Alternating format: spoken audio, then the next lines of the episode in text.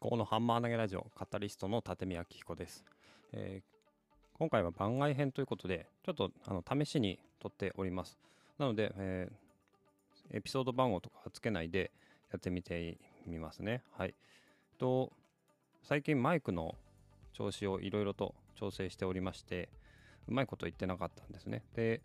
どうしたらいいかなと思って考えてたんですけどものまず語りかけるっていうことですよね。誰かに語りかけるっていうそういう意識が足りなかったんだと思います。独り言のようになっていたので、えー誰かに語りかけるという意識をもうちょっと持った方がいいのかなって考えております。あとはですねえっと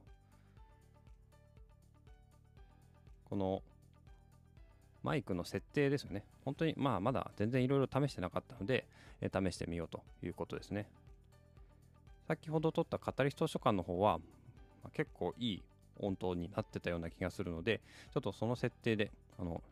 自動モードじゃなくてちょっとマニュアルモードでやった方がいいのかなっていうふうに思っているっていうことですね。はい。あとはそうですね。何があるかな。やっ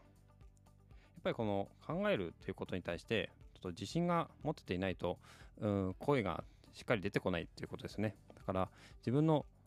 脳みその中をもうちょっとねしっかりとね考えてそうやってそれから外に出した方がいいのかなっていうふうに思ってます。そんなところですかね。はい。ちょっとあの思いつきで今録音してるんですけども、